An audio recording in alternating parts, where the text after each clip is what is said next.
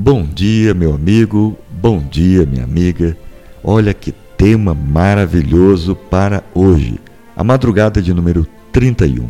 O tema é: O que precisamos para crescer? Mas Deus prova o seu próprio amor para conosco pelo fato de ter Cristo morrido por nós, sendo nós ainda pecadores. Romanos capítulo 5, versículo 8. Quando a gente tem 15 anos, pensa que dispõe de todo o tempo do mundo. Depois, percebe que não é bem assim. O tempo passa, a vida voa. É por isso que Salomão avisou: jovem, goze a sua juventude, mas não se esqueça de que Deus vai lhe pedir conta de tudo.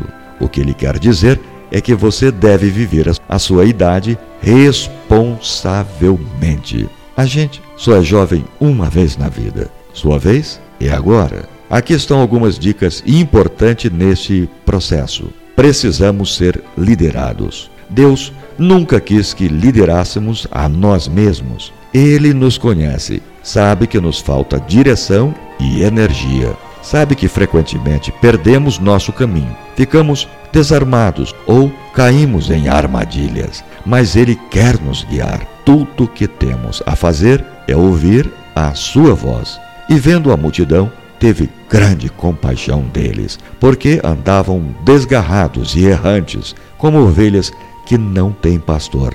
Mateus 9, 36. Deitar-me faz em verdes pastos, guia-me mansamente a águas tranquilas, refrigera a minha alma, guia-me pelas veredas da justiça por amor do seu nome. Salmo 23, 2 e 3. Precisamos ser protegidos. Sem a ajuda de Deus, ficamos extremamente vulneráveis nesse mundo perdido. Ainda assim, parecemos propensos a vagar para longe de nossa proteção e cuidado.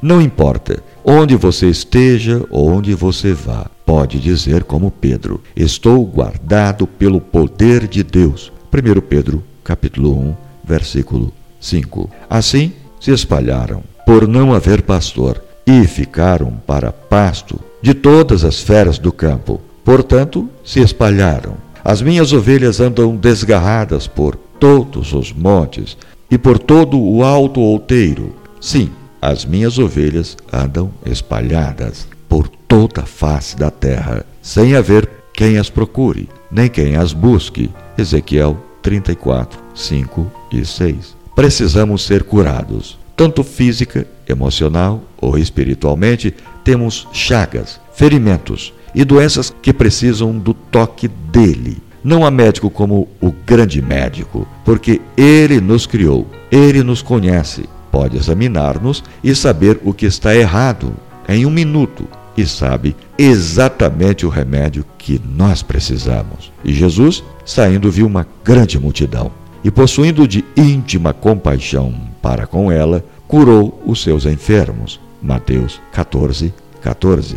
Precisamos ser ensinados. Aprendemos através da palavra de Deus, quando o Espírito Santo ilumina nosso entendimento. Aprendemos através de experiências, quando nosso conselheiro e professor nos ajuda a interpretar as circunstâncias e nos dá a sua perspectiva. E aprendemos a ter sabedoria observando a vida dos outros, tanto aqueles que saíram dos caminhos do Senhor e sofreram as consequências, quanto daqueles que abraçaram a causa de Cristo e regozijam-se em suas bênçãos. Todos ficaram maravilhados com seu ensino todos ficaram maravilhados com seu ensino, porque eles ensinava como aquele que tem autoridade, e não como os mestres da lei. Marcos, capítulo 1, versículo 22. Mas o Consolador, o Espírito Santo, a quem o Pai enviará em meu nome, esse vos ensinará todas as coisas e vos fará lembrar de tudo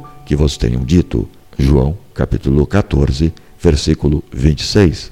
Delas também falaremos, não com palavras ensinadas pela sabedoria humana, mas com palavras ensinadas pelo Espírito, interpretando verdades espirituais para os que são espirituais. 1 Coríntios 2:13. Precisamos ser alimentados. Deus promete provisão diária para nossa alma. Ele sabe que o apetite que temos pode ser verdadeiramente saciado apenas por Ele. Eu sou o Senhor, o seu Deus, e te tirei da terra do Egito. Abre a sua boca e eu o alimentarei. Se o meu povo apenas me ouvisse, se Israel seguisse os meus caminhos, mas eu sustentarei Israel com o melhor trigo e com o mel da rocha. Eu o satisfaria. Salmo 81, 10, 13 e 16. Declarou-lhe Jesus: Eu sou o pão da vida. O que vem a mim jamais terás fome,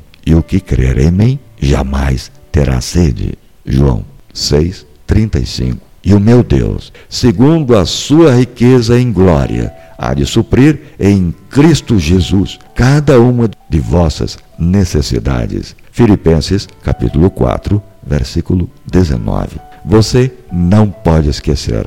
Você deve viver a sua idade responsavelmente. Quais foram as lições que você aprendeu hoje? Agora vamos colocar em prática. Arrume uma agenda. Marque o dia do acerto de contas com Deus. Uma data qualquer. Os jovens normalmente não pensam no fim, mas é importante não perder a perspectiva da vida. Que você tenha um dia muito especial. Próxima madrugada, a madrugada de número 32, e o tema será sobre a oração. Um belíssimo tema. Eu te aguardo na próxima madrugada. Até lá.